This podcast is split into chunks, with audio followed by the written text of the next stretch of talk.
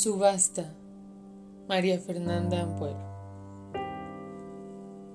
En algún lado hay gallos. Aquí, de rodillas, con la cabeza gacha y cubierta con un trapo inmundo, me concentro en escuchar a los gallos. ¿Cuántos son? Si están en jaula o en corral. Papá era gallero y, como no tenía con quién dejarme, me llevaba a las peleas. Las primeras veces lloraba al ver al gallito desbaratado sobre la arena y él se reía y me decía, mujercita. Por la noche, gallos gigantes, vampiros, devoraban mis tripas. Gritaba y él venía a mi cama y me volvía a decir, mujercita. Ya, no seas tan mujercita, son gallos carajo. Después ya no lloraba al ver las tripas calientes del gallo perdedor mezclándose con el polvo. Yo era quien recogía esa bola de plumas y vísceras y la llevaba al contenedor de la basura. Yo les decía, adiós gallito, sé feliz en el cielo donde hay miles de gusanos y campo y maíz y familias que aman a los gallitos. De camino Siempre algún señor gallero me daba un caramelo o una moneda por tocarme o besarme o tocarlo y besarlo. Tenía miedo de que si se lo decía a papá, volviera a llamarme mujercita. Ya, no seas tan mujercita. Son galleros, carajo. Una noche, a un gallo le explotó la barriga mientras lo llevaba en mis brazos como una muñeca y descubrí que esos señores tan machos que gritaban y asusaban para que un gallo abriera en canal a otro, les daba asco la caca y la sangre y las vísceras del gallo muerto. Así que me llenaba las manos, las rodillas y la cara con esa mezcla, y ya no me jodían con besos ni pendejadas. Le decían a mi papá, tu hija es una monstrua y él respondía que más monstruos eran ellos y después les chocaba los vasitos de licor. Más monstruo vos, salud. El olor dentro de una gallera es asqueroso. A veces me quedaba dormida en una esquina, debajo de las graderías, y despertaba con algún hombre de esos mirándome la ropa interior por debajo del uniforme del colegio. Por eso antes de quedarme dormida me metía la cabeza de un gallo en medio de las piernas. Una o muchas.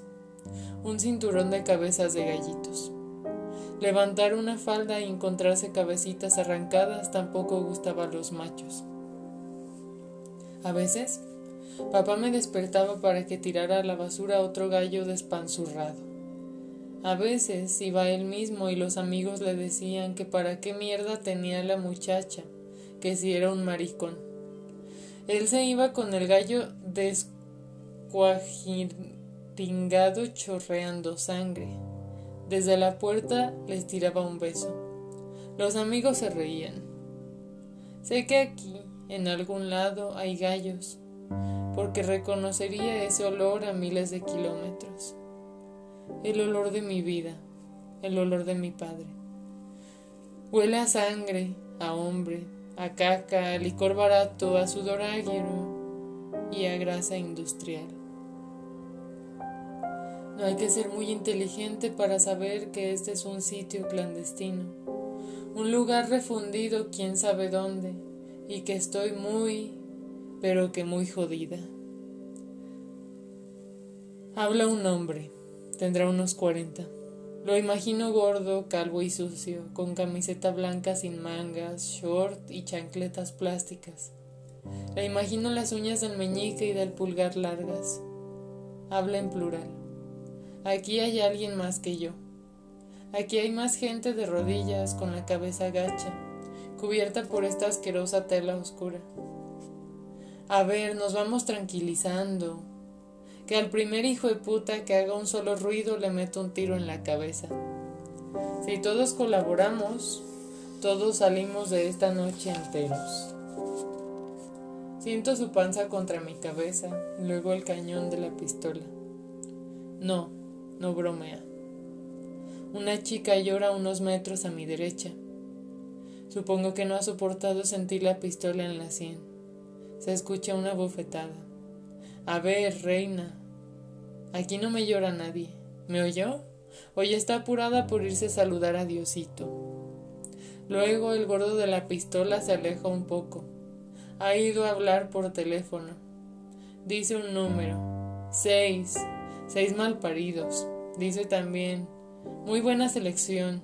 Buenísima. La mejor en meses. Recomienda no perdérsela. Hace una llamada tras otra. Se olvida por un rato de nosotros. A mi lado escucho una tos ahogada por la tela, una tos de hombre. He oído, he, oído de esto, dice él muy bajito. Pensé que era mentira, leyenda. Se llaman subastas. Los taxistas eligen pasajeros que creen que pueden servir para que den una buena plata por ellos y para eso los secuestran. Luego los compradores vienen y pujan por sus preferidos o preferidas. Se los llevan. Se quedan con sus cosas, los obligan a robar y abrirles sus casas, a darles sus números de tarjeta de crédito. Y a las mujeres, a las mujeres. ¿Qué? Le digo. Escucha que soy mujer. Se queda callado. Lo primero que pensé cuando me subí al taxi esa noche, por fin, apoyé mi cabeza en el asiento y cerré los ojos. Había bebido unas cuantas copas y estaba tristísima. En el bar estaba el hombre por el que tenía que fingir amistad. A él y a su mujer. Siempre finjo. Soy buena fingiendo. Pero cuando me subí al taxi exhalé y me dije, qué alivio, Voy a casa a llorar gritos. Creo que me quedé dormida un momento y de repente al abrir los ojos estaba en una ciudad desconocida, un polígono vacío, oscuridad. La alerta que hace hervir el cerebro. Se te acaba de joder la vida. El taxista sacó una pistola, me miró a los ojos dijo con una amabilidad ridícula. Llegamos a su destino, señorita. Lo que siguió fue rápido. Alguien abrió la puerta antes de que yo pudiera poner el seguro. Me echó el trapo sobre la cabeza, me ató las manos y me metió en esa especie de garage con olor a gallera podrida y me obligó a arrodillarme en una esquina. Se escuchan conversaciones, el gordo y alguien más y luego otro y otro. Llega gente, se escuchan risas y destapar cervezas. Empieza a oler a María y alguna otra de esas mierdas con olor picante. El hombre que está a mi lado hace rato que ya no me dice que esté tranquila. Se lo debe estar diciendo a sí mismo. Mencionó antes que tenía un bebé de ocho meses y un niño de tres. Estará pensando en ellos y en estos tipos drogados entrando en la urbanización privada en la que vive. Sí, está pensando en eso. En él saludando al guardia de seguridad como todas las noches desde que su carro está en el taller, mientras estas bestias van atrás agachados. Él los va a meter en su casa donde está su hermosa mujer, su bebé de ocho meses y su niño de tres años. Él los va a meter a su casa y no hay nada que pueda hacer al respecto. Más allá, a la derecha, se escuchan murmullos. Una chica que llora, no sé si la misma que ha llorado antes. El gordo dispara y todos nos tiramos al suelo como podemos. No nos ha disparado, ha disparado. Da igual, el terror nos ha cortado en dos mitades. Se escucha la risa del gordo y sus compañeros. Se acercan, nos mueven al centro de la sala. Bueno, señores, señoras, queda abierta la subasta de esta noche. Bien bonitos, bien portaditos se me van a poner aquí. Más acá, mi reina. Eso. Sin miedo, mami, que no muerdo. Así me gusta. Para que estos caballeros elijan a cuál de ustedes se van a llevar. Las reglas, caballeros, las de siempre. Más plata se lleva la mejor prenda. Las armas me las dejan por aquí mientras dure la subasta. Yo se las guardo. Gracias. Encantado, como siempre, de recibirlos. El gordo nos va presentando como si dirigiera un programa de televisión. No podemos verlos, pero sabemos que hay ladrones mirándonos, eligiéndonos, y violadores. Seguro que hay violadores. Y asesinos. Tal vez hay asesinos. O algo peor. Damas y caballeros. Al gordo no le gustan los, los que lloriquean, ni los que dicen que tienen niños, ni los que gritan a la desesperada. No sabes con quién te estás metiendo. No.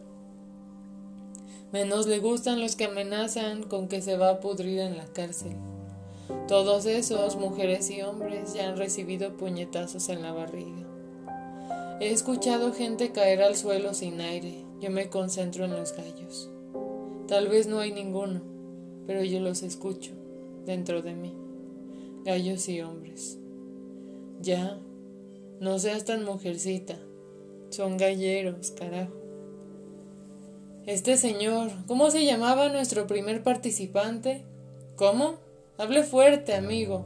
Ricardo, bienvenido. Lleva un reloj de marca y unos zapatos adidas de los buenos. Ricardo, ha de tener plata. A ver la cartera de Ricardo. Tarjetas de crédito. Oh, Visa Gold de Messi. El gordo hace chistes malos. Empiezan a pujar por Ricardo. Uno ofrece 300, otro 800 el gordo añade que Ricardo vive en una zona en una urbanización privada en las afueras de la ciudad, vistas del río. Allá donde no podemos ni asomarnos los pobres. Allá vive el amigo Ricky. Sí le puedo decir Ricky, ¿no? Como Ricky Ricón. Una voz aterradora dice cinco mil. La voz aterradora se lleva a Ricardo. Los otros aplauden adjudicando al caballero de bigote por cinco mil. A Nancy, una chica que habla con un hilito de voz, el gordo la toca. Lo sé porque dice, miren qué tetas, qué ricas, qué paraditas.